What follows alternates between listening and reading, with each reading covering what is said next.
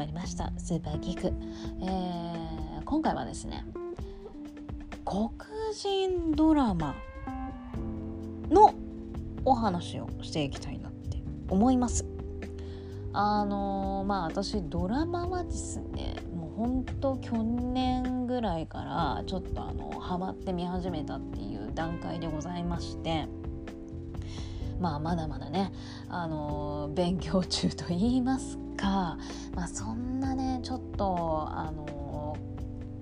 偉そうに語れる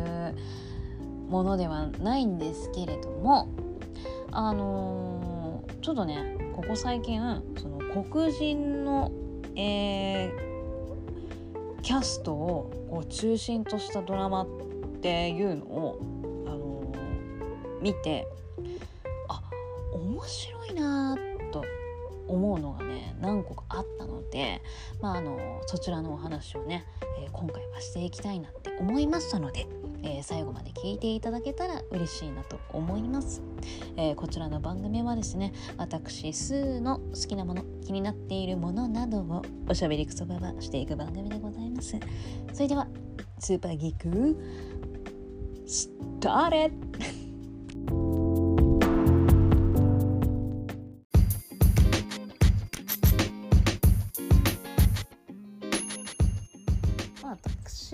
このポッドキャストでもう何回もねドラマのお話はさせていただいているんですけれどもあのー、まあその時にももうねもう毎回言ってないっていう感じではあるんですけどあのー、2020年のね黒人差別問題からまあ非常に時代の流れが変わってきたなというかあのー、欧米のねドラマを見ているとあの恋愛ものですともう白人同士のカップルっていうのはもうなんかここ最近配信されたドラマだったらもうほとんど見なくなったなっていう印象がすごいあるぐらい、まあ、白人黒人白人アジア系とかねそういった方たちのあのカップルの組み合わせっていうのが非常に多かったりとかあとはあのまあ恋愛ものでなくてもまあね親友の組み合わせとかっていうのももう本当に人種がバラバラで、まあ、多様化っていうのがねここ23年ですごい強く出てきているなっていうのを非常に感じている中でですねあのー、黒人のキャストでほとんど固めているドラマっていうのもあのー、いろいろドラマあるんだなって思ってあの面白いなと思ってここ最近あの立て続けに見たっていうのがありましてでそれがね面白かったので是非シェアハピさせていただきたいなと思いましてえっ、ー、とねまあこれは少ないので まだねあの見始めてるところっていうのもあってまだ本数は少ないんですけれどもあのお話をねしていきたいなって思いまして、えー、何からなんすか？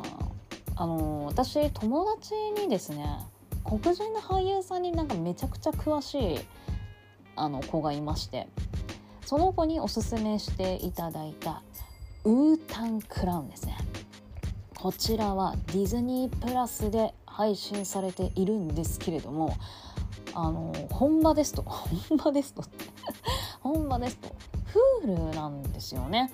でそれがまあちょっと遅れての日本で配信ということでまああの教えていただいた友達がなんかインスタのストーリーであのアップしていって知ったんですけどなんかね日本で配信されるなんて知らなかったからあなんか知らなかっただって。日本で配信されると思ってなかったから嬉しいみたいなこと書いてあったんでへえんかそんなそんなドラマなのかと思ってね。ちょっと気になって見始めたっていうのが始まりです。でまだシーズン1のみなのであの追いつけます。で1時間1話1時間ぐらいあるかな。けど10話で終わるからやっぱねここはあの韓国ドラマなんかに比べると もう全然短くて見やすいとは思うんですけども。でまあこちらのウータンクラウンなんですけどもあのー、もうねヒップホップ音楽に詳しい方ははいはいはいはいという感じだと思いますが、まあ、このウータン・クラウンっていう実際にいるヒップホップグループのお話でしてまあ要はね簡単に説明させていただきますとこのウータン・クラウンがどうやって結成してどうやって売れていくかっていうのをどうやってそうそうそう売れて今に至ったのかみたいなのを見ていくっていう感じなんですよ。で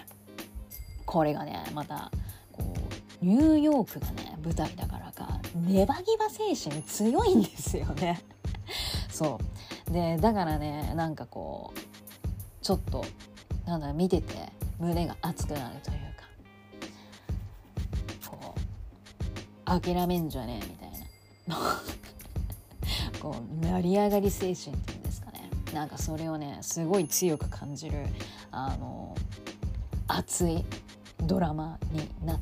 ているんです。であの舞台となっているのはですねあのマンハッタンでもブルックリンでもなくあのなんだなんつうんだっけフェリーでね移動するようなちょっと離れた島の地域なんですよ。で、まあ、その地域っちゅうのはまあ非常に治安が悪くてですね。で主人公のあの後にリザ。そのウータン・クラウンのあのリーダーになる方が主人公なんですけれども。まあその方を中心としたお話にはなるんですけども。なんかやっぱりそのリザの周りっちゅうのは薬で生計を立ててるような子たちばっかりでで派閥があったりとかね。でまあそんな中、まあ、リザは音楽が好きで、まあ、音楽でね将来は仕事をしていきたいなと思っているんですけれどもやっぱりこの現実を見るとまあなかなかこんなところからどうやって売れていくんだっていう感じで。でリザにも兄貴がいるんですけど、まあ、兄貴も、えーと、薬の売人やって、まあ、自分たち家族の生活を支えているっていうのはあるんですけれどもでもねあの兄貴最初は「お前現実見ろよ」と「音楽なんかに夢中になってないでさっさと俺のなんか薬の手伝いしてこいよ」みたいな感じでもう兄貴最初ねもうこのリザの夢をね結構否定していくんですよ。でもう夢見さしてやれよ兄貴みたいなね。いいじゃねえか夢を追わせてやってやれよってねもう見ながらなんかもう胸ぐらつかむわけにはいかないけど「お願いだ!」夢を見させてあげてくれって言いたくなる感じなんですけれども。でもねだんだんそのリザのあのー、そのね夢に向かっていく姿勢というんですか。そういうのを見たりとか。まあ自分もねちょっとその売人をやってることでいろいろと事件に巻き込まれたりとかしてでやっぱりね兄貴も兄貴でこんな生活やめたいわけですよ。でまあ後々あの弟がね是非、まあ、うちのチームの一員となってビジネス面の方で兄貴どうか支えてくれないかっていうことで、まあ、ウータンクラウンのあのメンバーの一人になるというか、まあ、裏方にはなるんですけれどもあのチームの一員となって一緒にねこう弟たちをねどうやってあの売れさせていこうかっていうのをね考えてくれるいい兄貴に最後にはなるんですけどもいやでもね本当にあのそれまでの道のりっちゅうのをねいろいろ見ていただきたいんです。で、まあ、やっぱりねこうさっきも言いましたけどもう治安の悪い地域で本当なんかみんなそれで生活していくのが当たり前だからなんか夢を見るなんてなんかね夢を見たってそんなもん叶わねえよみたいな感じなノリがあるんですよ。でまあそんな中そうリザがねこう自分の周りでこうラップがうまい友達とかに声かけてもうほんとこんな生活嫌だろって音楽で、まあ、ちょっとね最初は売れるまで苦しいかもしれないけど俺が何とかすると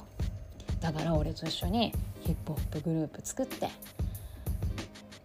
売れてこうぜ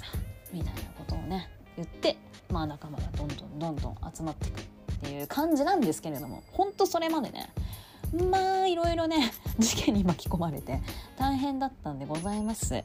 はい、でまあ構ね私シーズン1で終わるのかなって思ってたんでなんか展開がすんげえゆっくりだなとか思いながら見てたんですけど なんと最終話あのめちゃくちゃ中途半端な終わり方をしたんで調べてみたらシーズン2あのやるということで そりゃそうだよねあんな終わり方ねえよなって思ったんですけど。はい、ということでまだねシーズン2もう多分本国でもまだ配信してないかな。なのでもう全然まだねシーズン1間に合いますので是非このニューヨークネバギバ精神っていうのを ネバギバって脂肪だよね。もう聞かないもんね。このネバギバ精神っていうのはね見ていただきたいです本当に。であとねまあちょっとこのお話とはちょっと違うではしま違ってしまうんですけれどもこのねウータンクラン見て私ライズっていうねドキュメンタリー映画を思い出してあのライズもまあねもうアメリカで非常に治安の悪い地域として有名な場所がまあ舞台でして。で本当ねみんなギャングとして生きていくしか方法がないってぐらいもう毎日殺人やらなんやらってもう発砲事件やらってもうもうとんでもねえ場所なんですよ。でそんな中あのー、クランプってダンスのジャンルあるじゃないですか。あれを生み出した人のドキュメンタリー映画なんですけどでその人がもうギャング以外で生きていくにもあのなんだろうな生きる方法があるというかなんかこうね子供たちにまあこう夢を与えるっていうとてもねいいドキュメンタリー映画なんですけれども。でまあそれをまあ、クランプってねこう日々の不満やらっていうのをこうダンスに表現して、まあ、ぶつけていくダンスバトルっていうのもあったりとかするんですけど。でままあそのダンスがねクランプっていうダンスができたことでまあそのまあみんながみんなそうギャングに走らなくなったっていうのはいいんですけれどもやっぱりねまだダンスをするかギャングに行くかの2択しかないんですよその地域。すごくないですか？2択しかないことなんてあるのってねすごいね。見ててびっくりして。いやーなんかもうね日本とは全然なんか違う世界すぎてなんか見てて現実感なかったというか、まあ、信じられなかった信じられなかったからまあそういう風に感じてしまったんですけども。でもねなんかそのダンスする姿っていうのがまたすごい胸打たれて非常にいいドキュメンタリー映画で私はねすごい好きな映画の一つなんですけどなんかねそれをねなんか見て思い出しちゃったりとかしてやっぱ夢を持つって大切なんだよね。やっぱ生きる希望にもなるっていうかなんかねこう人生の考え方とかいろいろ変わったりもしますのでなんかほんとねこのウータンクラウンあまあライズね全然関係ないんですけど。なんかそうなんか見てたらなんかほんと夢を持つ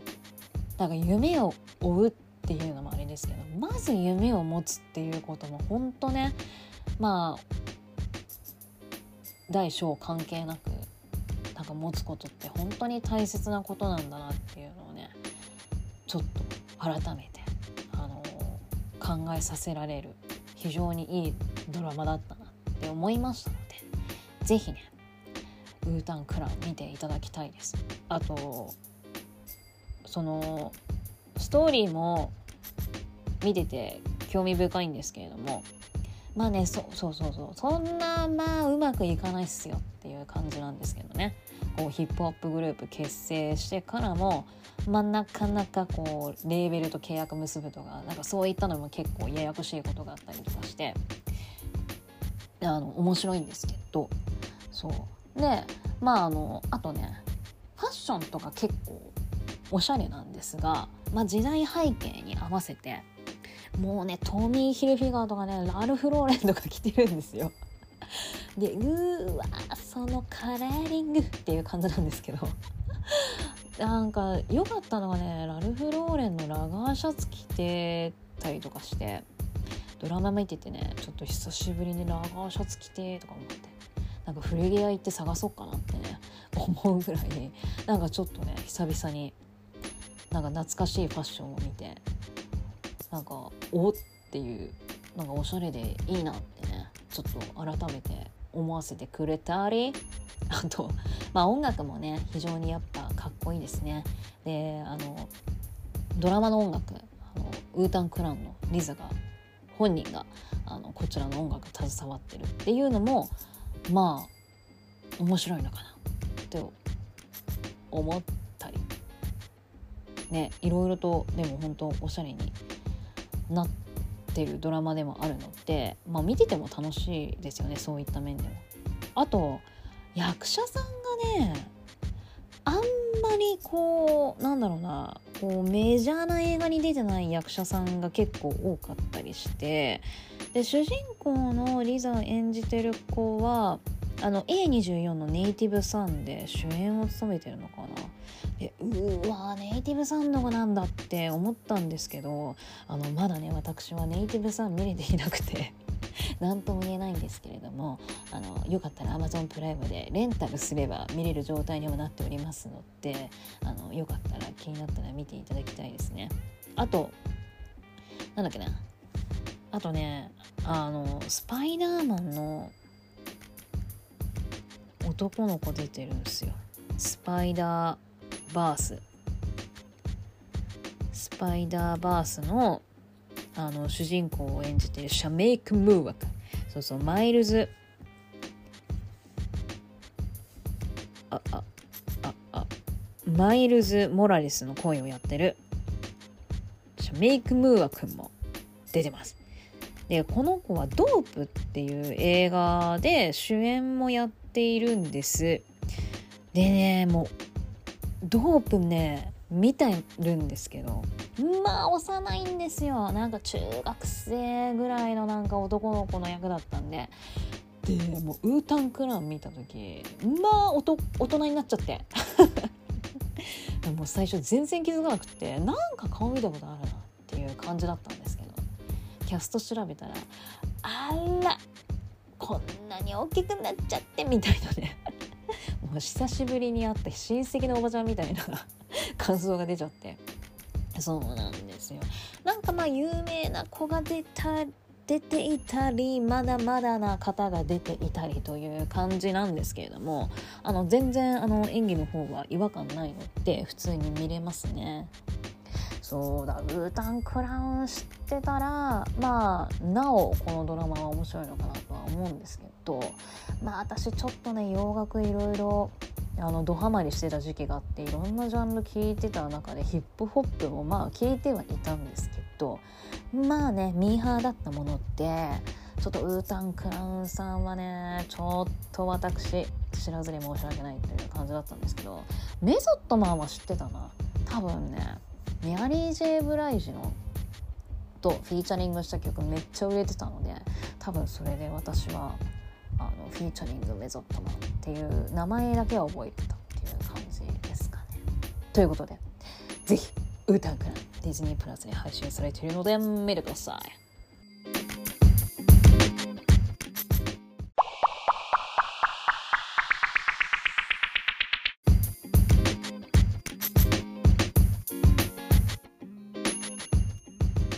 きましてご紹介したい、えー、黒人ドラマはですね Amazon オリジナルドラマの「ハーレム」でございます。でこちらの「ハーレム」はですねあのー、まあタイトル通りニューヨークのあのハーレム地区を舞台にした、えー、黒人女性4人組のお話なんですけれどもあのー、私ねこれ何で知ったんだかちょっときっかけを忘れてしまいましたがあのねこう制作に携わっている方がですねあのー、去年あの面白かった映画っていうのでお話をさせてもらった中でモキシーを紹介したんですけれどもそのモキシーの監督を務めたエイミー・ポーラーが制作総指揮に参加していてあともう一人なんとファレル・ウィリアムスが参加してるんです。で私はおおこの2人がねあの制作総指揮エグゼクティブプロデューサーですか？あれに参加してるんだったらあなんか良さそうだなと思いつつまあフィルマークスでレビュー見てみたらあなんか面白かったですっていうね感想のレビューが多かったのでおおほいじゃあ見てみようと。ほいじゃあ見てみようっていうことでまあ見てみたらですねまあ面白かったのであのご紹介したいな。思いましたでございます。で、えっ、ー、とね、このドラマを検索するとですね、まあ、必ずご紹介してくださっている方はですね、黒人女性版のセックスザ・シティということをね、絶対説明するんですよ。でもね、確かにその通りで、ちょっとね、あのー、この4人のキャラクターも、ちょっとねあのセックスザ・シーのあの4人のキャラクターにちょっとかぶっている方とかもいらっしゃったりとかいなかったりとかなんかそんな感じで まあなんかまあそう思うのもあれだろうなって感じだし、まあ、もしかしたら狙っているのかもしれないですけどね。うん。けど、あのー、こちらのお話はですね、やっぱりね、さっきのウータンクラウンでも言いましたけどやっぱねなんかニューヨークを舞台だとやっぱちょっとネバギバ精神強めという また言う。ネバギバ精神また言うって感じですけどそうやっぱねこう負けない？っていうね。なんかこうやっぱこう仕事？恋愛？まあ時々友達と喧嘩に喧嘩もしたりするけれど今日も私は元気ですみたいなねちょっとなんか魔女の宅急便のキャッチコピーみたいになっちゃったけど 今日も私は元気ですみたいな感じでなんかこう見ててまあコメディあコメディ映画だってコメディドラマなのであの重くならずにね見れるんであのそういった点でもおすすめですし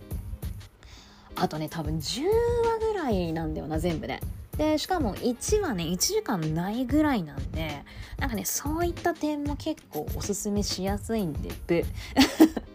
おすすめしやすいんでブ。ということで。えっ、ー、とねこのドラマはまあキャラクター設定としてはやっぱ今時のところもあってあの4人のうちの1人はクイア。これがねちょっと言いにくいんですよねこのジェンダーの。クイクイア。クイア。あ、でも、あれなのかな。クイアというか、その方は、まあちょっとあの、同性愛者なのかなちょっとむず、だって、かなで、あのあ、すいません、ちょっと話戻しちゃいますけど、1話あたり約30分らしいです。なんて見やすいんでしょう。で、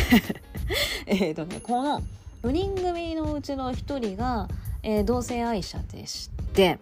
なんかねそういったのもああ今時っぽいなっていう感じですよね。でえっ、ー、とこの4人は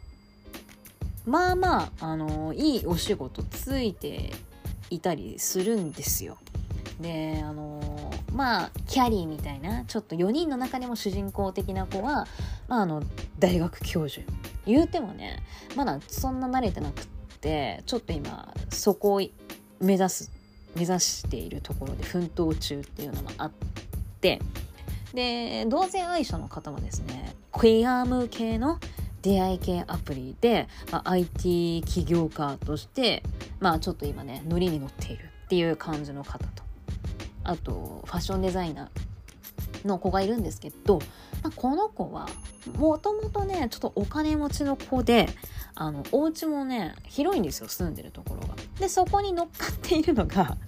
えー、4人目の、えー、歌手女優目指しているあの女の子でその子がこうその子んちにねあのお邪魔しますっていう感じで一緒に住ませてもらってるっていう感じなんですよね。でまあこの4人がですね、まあ喧嘩したりなんだりっていうのがあるんですけどでもねまあそういった点もまあ全然ねこうまあよくあるまあお話って言っちゃあれなんですけれどもまあまあそういった展開っていうのはまあ見るじゃないですか。でやっぱりねこの黒人ドラマっていうのがまたちょっとねこのドラマは私はなんかこう新しいなって思う面がいろいろあってあのー、まあさっきもねお話ししましたけれどもあの2020年に、まあ、黒人差別運動っていうのがもう大きいそのデモというのがあったじゃないですか。で私はそれ以降 すごい声がおかしくないですそれ以降なんだろうななんか落ち着いたのかななんかやっぱりなんかあの時って結構毎日のようにデモが行われていたのでもう毎日ニュースに流れていたじゃないですか。こう落ち着いてからっていうのはまあ、なかなか日本のニュースでは、まあ、見ることがなかったので、まあ、私は勝手にですよなんか落ち着いてるの落ち着いたのかななんて思っていたんですけれどもなんかねあの面白かったのはっていう言い方もちょっとあれなんですけどどなんかねお話の中にこのみんながね前から通っていたレストランがあったんですけど、まあ、そこが閉店をしてしまったとでみんな悲しんでたんですよねそしたらまあ次、えー、こんなお店始まりますっていう張り紙があってそれを見てみたら白人の方が経営する、えーとね、イタリアンレストランに次はなりますっていう張り紙だったんですよ。でそれを見てまあこのねハーレム地区に白人がやってくると。白人になんかこうねこう経営させていいのかっていうのでまあお店の前でちょっとしたデモが始まったりとかねそのお話の中にあるんですよ。なんかそういうのを見るとあなんかまだそういうあのー、考えがあるのかっていうんですかね。うん、なんかこうまあ多分ねちょっと私もだいぶ前に見てしまったのでちょっとね大まかなことしか覚えてないので申し訳ないんですけれども多分ねこれ以外にもまあまあなんかそのような発言があったりしたような気はするんですよね。そうでなんかいやなんかああいうね大きな出来事があったけどうーんなんかまだまだやっぱりそういう考え方を持っているんだなって思ったりでこのドラマね割とほんと最近配信されたものなのであのデモのね2020年のデモの後に作られたドラマなのでだから余計にねあまだまだなんかそういう考え方持ってるんだなとかね思ったりとかしてやっぱりわからないじゃないですか。こう日本にいるとねなかなかそういったこのやっぱねアメリカって移民の方が多いのでやっぱいろんなね人種の方がいらっしゃるからなかなかなんかねこう日本にいるとねそれぞれどんなかねこうどんな考え方持っているかなんてなかなかこう触れることがないので、ね、やっぱ日本はやっぱまだまだ日本人が多いのでこうねこうなかなかこう気持ちが分かったりっていうのがないのでなんか非常にそういった点ではやっぱりなんかそういうところはこの黒人ドラマならではだなっていう視点だったななんかそういった面がなんか面白かったなって思ったしあのさっきも話したあの同性愛者のねあの4人のうちの1人がそうだっていうお話しましたけど、まあ、その方はえっ、ー、とね白人の女の方とあのー、ちょっとお互い気になってであのー、一歩前に進めそうだったんですけれどもそのえっ、と黒人のねあの IT 起業家の方が私やっぱりなんかこうねこのやっぱハーレム地区ってやっぱりこう黒人の方がお店入ればねお客さんとかもやっぱり多いしあの目に入る人がまあ大体黒人の方が多いんですけれどもなんかそんな中その白人の女性となんかこう自分がこう堂々とデートする姿こう周りから見られ周りから見るとなんかこうどどんな目で見られてるのか気になってなんかちょっと前に進めないみたいな感じをね言うんですよ。なんかそれもなんかははみたいな感じでなんかそういったなんか考え方もあるんだなっていうんですかね。ねなんかこういったことってなかなかこう恋愛のところではなんかねない展開だなっていうので面白かったなと思ってこう恋愛のなんかこうね展開としては なんかお互い気になる人がいるお互いね気になっててまあ両思いなんだけどこうななんだろうねこう喧嘩しちゃったりとかこう素直になれなくてみたいなねそんなんでちょっとすれ違っちゃって。まあけどなんか時間が経ってお互い素直になってみたら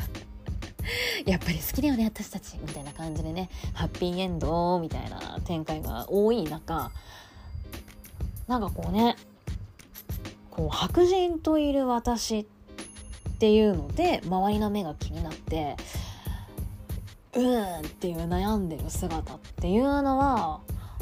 あ、やっぱこれもまた黒人ドラマならならではというかじゃないとわからないというかねなんかこういった展開っていうのは作れないだろうなっていうのもあってなんか面白かったですね。おおみたいな。なんかやっぱりねなんだろうな。まあ全然黒人の方の主役のものって多いんですけどやっぱなんかこう白人の方の視点のものばかり私はなんか多く見ているような気がしなくはないなみたいな。なんかね白人の方でこういった目線のものあったかな。なうんなんか今でもやりづらいかもしれないですね。白人の方でちょっと黒人の方と一緒にいる自分周りの目が気になるなんていうのは。逆にできないかもしれないですね。逆にちょっと周りから批判食らいそうな設定ですもんね。うん。なんかねこういろいろ問題のあった時代を再現するって言ったらまああれなんでしょうけどこの今現代においてそういう設定っていうのはちょっと問題ありそうですもんね。って考えるとなんかやっぱりちょっと面白いドラマだななんていうのを私は感じたりしたんですけれども。なんかねそういった面がいろいろ分かって私はこのドラマ面白かったなっていう総合評価？をさせていただいた次第でございます。でもねあの普通にほんとコメディの部分とかも面白いしこうね恋愛に悩んでいるところもおいおいおいおいどっちに住んだどっちに住んだみたいな感じもあって非常に楽しめますのでなんかねあの普通に見ていただいたら 思いますけれどもなんかねあのーこのドラマに出ている方のインスタ見たらこのファレルを呼んで5人でこのズームかなんかであのオンライン対談っていうんですか？そんなんしてる動画が上がってたのを見たらなんかシーズン2決定したよみたいなファレルがやってたのかな？それでみんなでフーみたいな感じで盛り上がっていたんですけどなんでまあシーズン2シーズン3、まあ、どこまで続くかわからないんですけど、まあ、この先続くのであれば、まあ、シーズン1ってこんな感じなのかなっていうあのー、感じもありつつちょっとシーズン2配信されたら引き続きあの見てみようかなとは思うんですけれどもやっぱねこうシリーズ化の一番最初っていうのは まあまあまあまあこんなこんな感じだとは思いますよみたいな感じですかね。うん。でもなかなかこんなドラマはなかったと思いますので、うん、なんかそういった点ではあの非常に楽しめるのではないでしょうか。という感じでですね私は是非、えー、このハーレムおすすめします。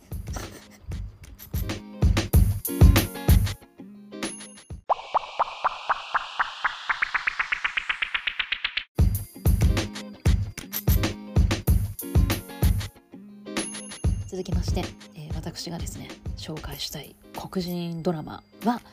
アトランタでございます。えーと、このアトランタはですね、まあ、先ほど2つドラマね紹介したんですけれども一番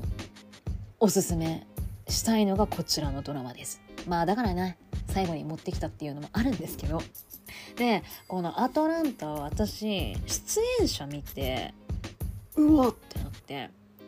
ドナルド・グローバーでしょ？ブライアン・タイリー・ヘンリー。ラキース・スタンフィールド。サジ・ベーツだから。すごくね？何このドラマって思って。もう人今人気の人たちばっかりじゃんって思ったの。で監督がヒロムライ。でまあドナルド・グローバーもあの監督として参加したりっていうのはこのアトランタやってはいるんですけども。すごくねって思って。まあ、ドナルド・グローバーともうヒロ・ムライのコンビはまあ作品いっぱいあるなというかあのまあドナルド・グローバーはえっ、ー、と音楽活動はまた違う名前でやっていてで私そうそうそうそうヒロ・ムライの存在を知ったのはそのドナルド・グローバーが音楽活動をしてる時に「あの This is アメリカね」えーと、のミュージックビデオを監督したのがヒロムライン。っていうのでまあ知ったんですけど。でこの「This is アメリカ」もねもういつだったか忘れちゃいましたけど えとグラミー賞でノミネートされまくりの受賞もしたにもかかわらず、えー、ドナルド・グローバーは、えー、グラミー賞を欠席するというね あの 非常に面白い展開で私はすごい好きだったんですけど。でまあこのミュージックビデオも、まあ、かなりね内容も衝撃的でまあ本当にあの This is アメリカと言いますか、まあ、アメリカでねこう未だに何かとこう話題の尽きない内容がこう盛り込まれているミュージックビデオで私は非常に好きなんですけれどもまあこのミュージックビデオも結構評価高かったですよね。なんかそういったのであーなんかヒロムライって人は面白い人だなーなんて面白い人っていうかねなんかクリエイティブな人だなーなんて思った印象があったんです。でその後にあのグアバアイランドディアーナとドナルド・グローバーが共演した55分のね映画があるんですけども。これがねめちゃくちゃ良くて私は好きだったんです。であのー、あこれもね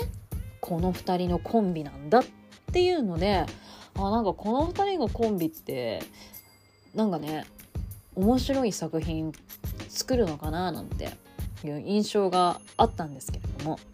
そしたらよこのアトランタ2人やってるじゃないっていうことでいやこれは面白いんじゃないかということでね、えー、かなり期待をして見始めたんです。で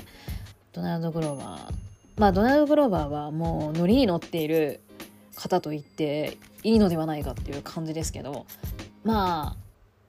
えー、っとハンソロ出てたしでスパイダーマンホームカミングに出てたんですよね。私全く覚えてないんですけど。でえー、っとライオンキングね。でシンバ役をやったっていうので。あねビヨンセも出てるんで見なきゃなって思いつつまだ見れてなくてもうさっさと早く見たいと思います。でえー、っとブライアン・タイリー・ヘンリー。ね。えー、こちらも最近ですとエターナルズじゃないですかね。一気にこう流しれたと言いますか。ね。そんな感じしますね。で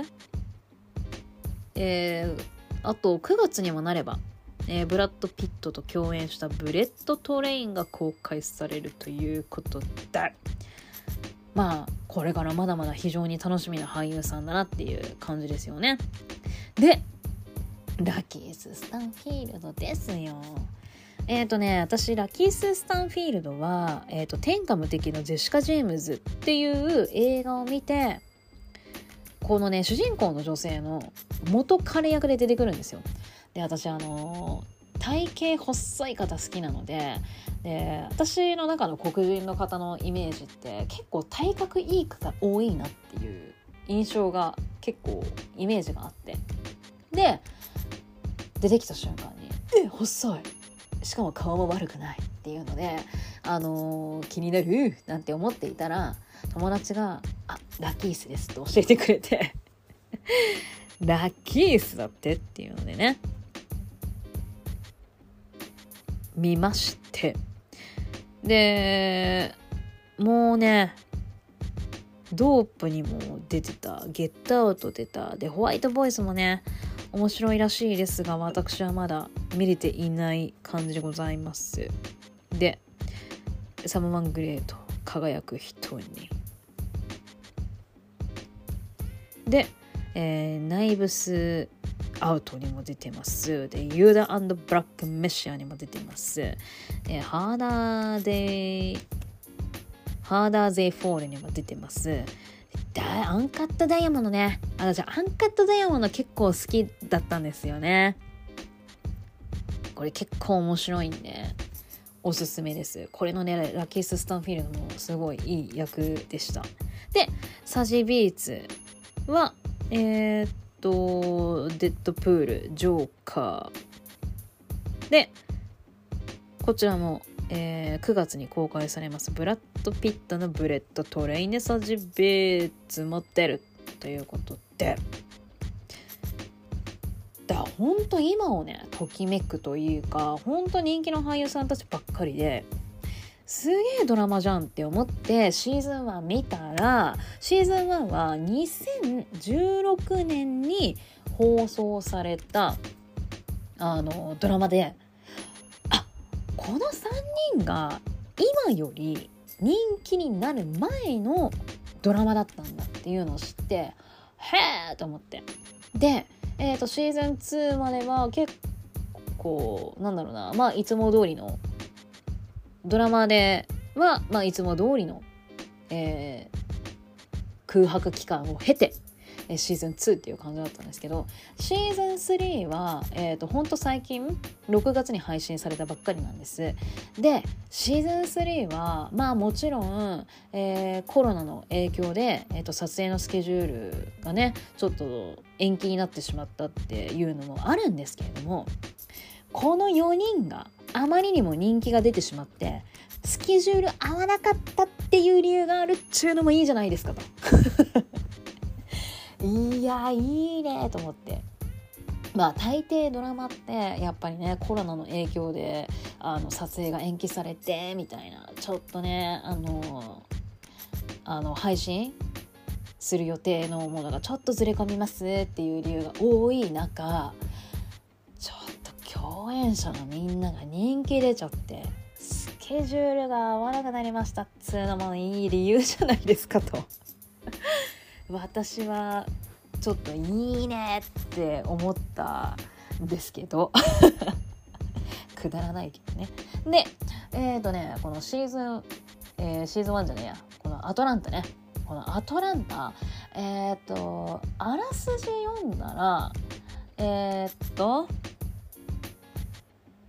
えー、っとねブライアン・タイリー・ヘンリー演じるペーパーボーイっていうラッパーがねえー、っとまあちょっと最近人気で始めたらしいと。でいとこのドナルド・グローバー演じるアーンがまあ親からねお前のそのいとこのアルフレッドがペーパーボーイっていう名前でラッパーやっててなんか最近人気らしいぞみたいな話を聞いてでアンは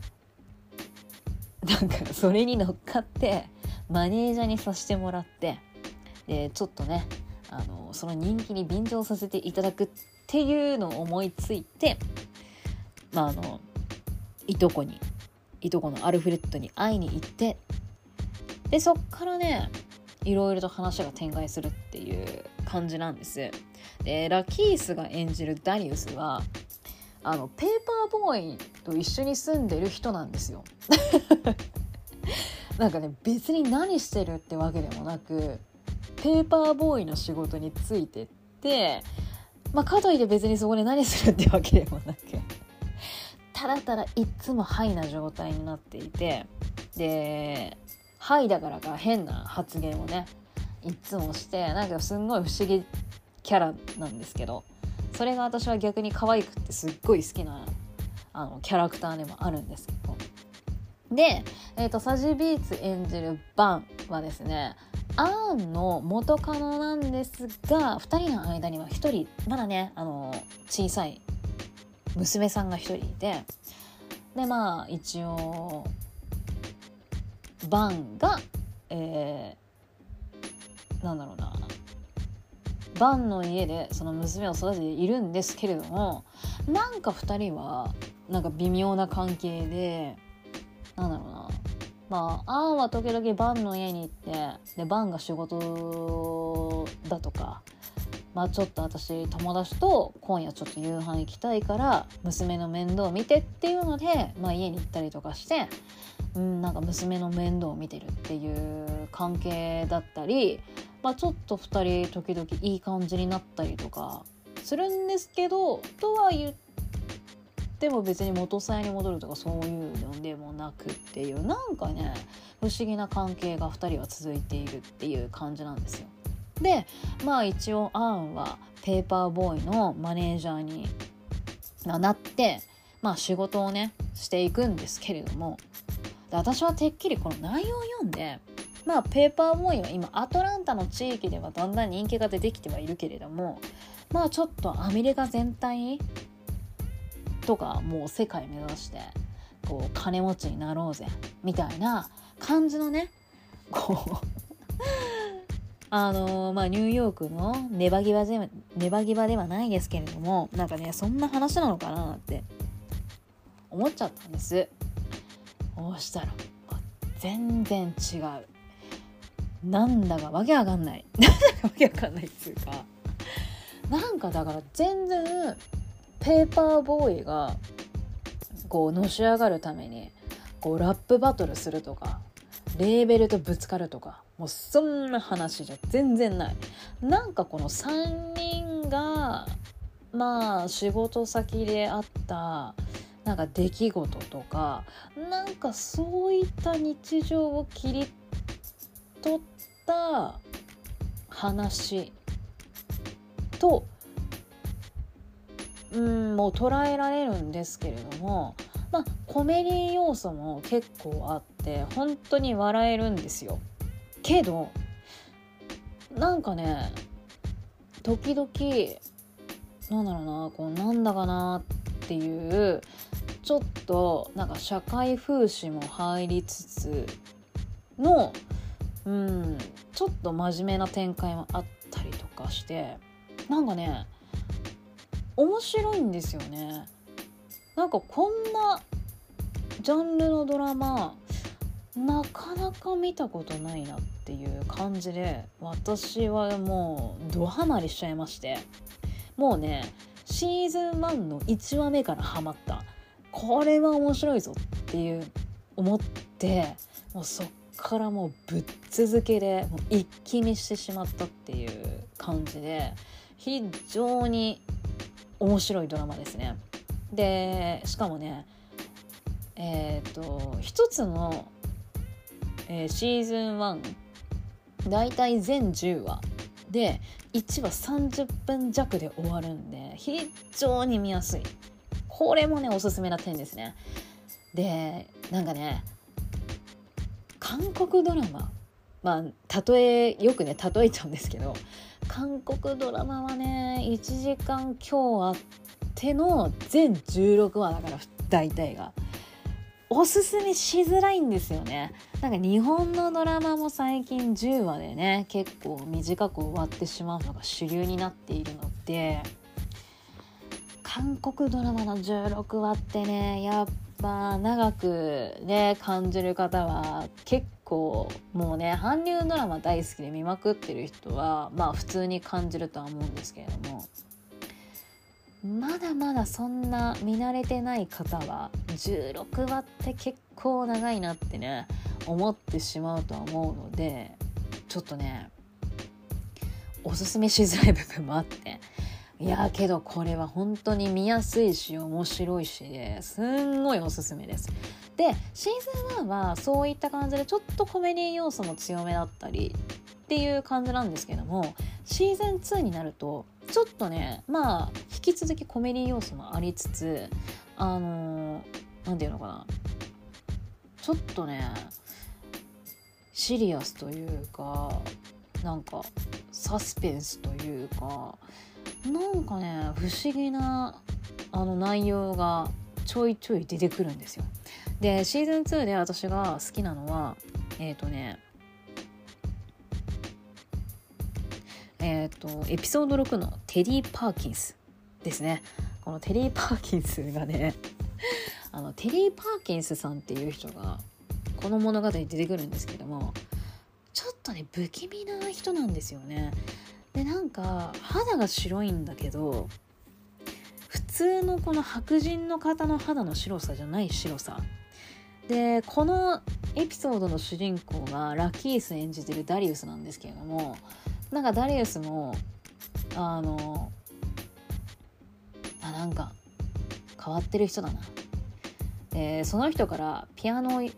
買い取ってそのピアノを高値で売るみたいな感じでお金を稼ごうと多分してたんですよねダリウスは。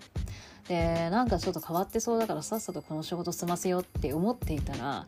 このねテディ・パーキンスがねなかなかななんか人でなかなかダリウスが返してもらえないまま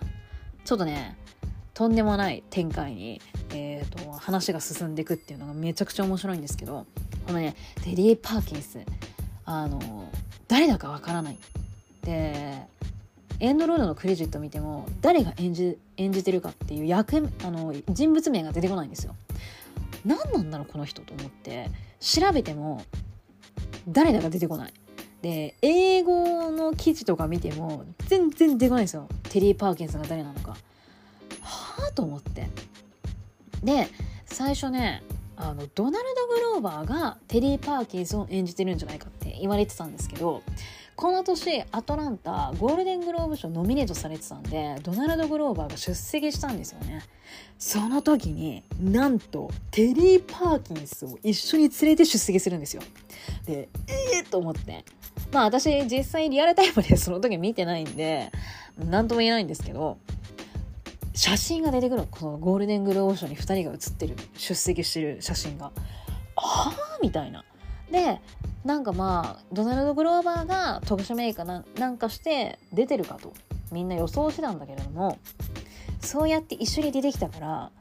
じゃあ誰なんだっていうね謎のまんまでいまだにちょっとねテディ・パーキンスが何者なのかっていうのがね分からずじまいです。ほんとねだから現実もわからないからなんかちょっと不気味なんですよね。何なんだろうだから結構一回見るとちょっとね忘れられないちょっとあの容姿なのでちょっと是非見ていただきたい。でエピソード8の森っていうのも私は好きでこのね森もねえっ、ー、と主人公がペーパーボーイなんですけどちょっとねペーパーボーイが森に迷い込むですけどこれもまたねなかなか。まあサスペンスうんなんか結構面白くて好きでした。でねこのアトランタ何がこれ引き続きねアトランシーズン2も別にペーパーボーイがこうラップしてどうのこうのまたねこう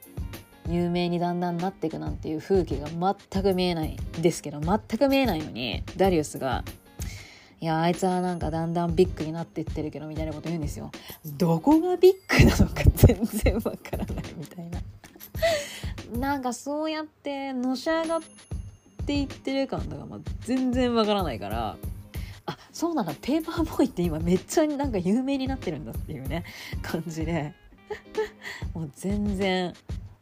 なんかねなんかほんとそういうんじゃないんですよね。面白いですよねアトランタ。で先月配信されたばっかりのシーズン3シーズン3は全部が面白い。全部の話が面白かった。で何がえっ、ー、とねシーズン3ちょっと今までと変わっていて、えーと、シーズン1シーズン2はほとんど黒人の方の、えーと、出演でドラマは展開されていたんですけどもシーズン3となるとあのー、全部あ全部に白人の方があの出てくるんですよね。なんですけれどもあのこのねシーズン3はあの全話に白人が出てくるんですけれどもその白人の方に対するその皮肉り方がすごい。いやすなんか。でこれもシーズン3もまた30分弱。全10話の1話30分弱にしてもよううまくこんなストーリー描いたなっていう非常に一話一話の内容が濃いんですよ。で全部なんか考えさせられる。いやこれはやっぱり2人でねこの「This is アメリカ」を作った2人ならではのなんかドラマの作り方っていうかいやこういうこういう話の展開見たことなかったなっていうね本当面白かったですよ。何なんだろうねいや本当にね全部の話がね本当にうまくっていや本当このヒロ・ムライとドナルド・グローバーは本当にクリエイティブというかなんかまだまだこの2人のコンビであのいろんな作品を作っていってほしいなって思わせてくれたシーズン3でしたね。もう面白いもうどんどんどんどんこのアトランタっていうのはパワーアップしていってでシーズン4の制作も決まっているのでどうなんですかねあのドナルド・グローバーはネット記事で見たんですけどシーズン3とそんな間空けたくないみたいなこと言ってたらしいんですよね。でなんかもしかしたら立て続けに撮影をしていってまあちょっと間空けてシーズン4をえーと、配信してくれるのか何なのか。でもこの話はちょっとあのコロナ前の話になるのでそんなシーズン3とシーズン4は間空けたくないんだよねみたいな感じの話は。コロナ前の記事だったのでちょっとね今もうこういう状態になってしまったのでまあシーズン4どうなるやらっていう感じなんですけど。いや非常におすすめでございます。ちょっとねアトランタだけ非常に長くなってしまったんですけれども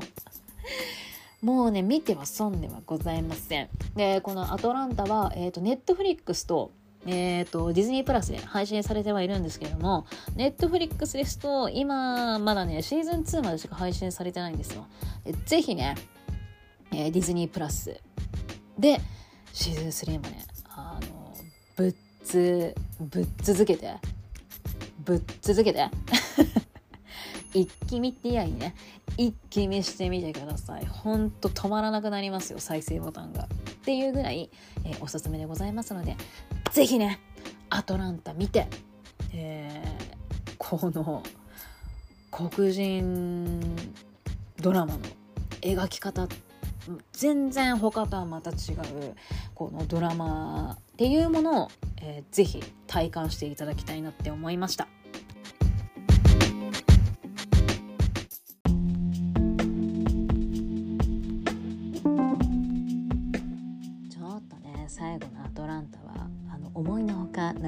話をしてしまいましたけれどもまあそれぐらいちょっとアトランタはまあ、面白いということで、まあ、ちょっと是非ね興味を持っていただけたらなと思っているんですけれどもあのー、今ねドラマちょっと私出遅れ組なのでドラマでは。あのやっとこさちょっと「スター・ウォーズ」シリーズに興味を持って映画全部見てで友達やあの姉にですね「マンダロリアンが面白い」っておすすめされて「マンダロリアン」を見てボバフェットも見てっていう状態でで今となんです。でね面白かったのがまあ私マンダロリアンドハマりしてめちゃくちゃ面白かったんですごいハマったんですよ。でマンダロリアンはちょっと合言葉があって「This is a way」って言うんですよ。でそれがなんとアトランタのシーズン3の最終話で「This is a way」って言葉がね出てきてこれが面白くて。でしかもえっ、ー、とバンがねあの言うんですけど。でバンがねその時にフランスパンをね後ろにあの刺しながらこうちょっとフランスの街並みを歩くっていうお話なんですけどその指してるのがあのもしかしたらマンダロリアンもねこう後ろに武器を刺しながらあの行動するんですけどそれ意識してんのかなっていうなんかねそういった発見があってあマンダロリアン見てよかったなっていうそういうお話でございました。でそうなんかうわこれちょっとマンダロリアン見てないと分かんないだろうなっていうね。マンダロリアンはそれぐらいあのなんか人気のやっぱドラマだったんだなとかねそうセリフを取り入れるぐらい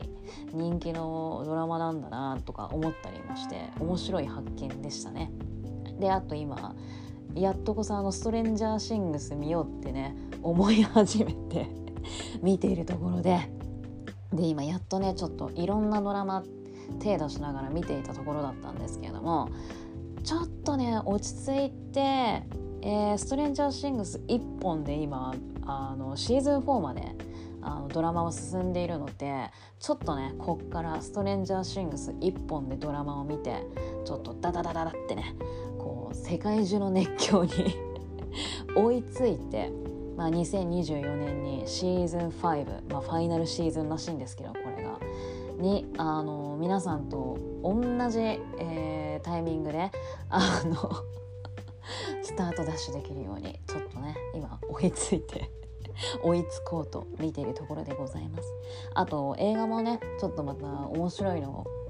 あってので、えー、またそちらのお話も、えー、していけたらなと思ってますので、えー、よかったらまた次回の、スーパーギーク更新されましたら聞いていただけたら嬉しいです。それでは長々と最後まで聞いていただいてありがとうございました。それではスーパーギークでした。スーでした。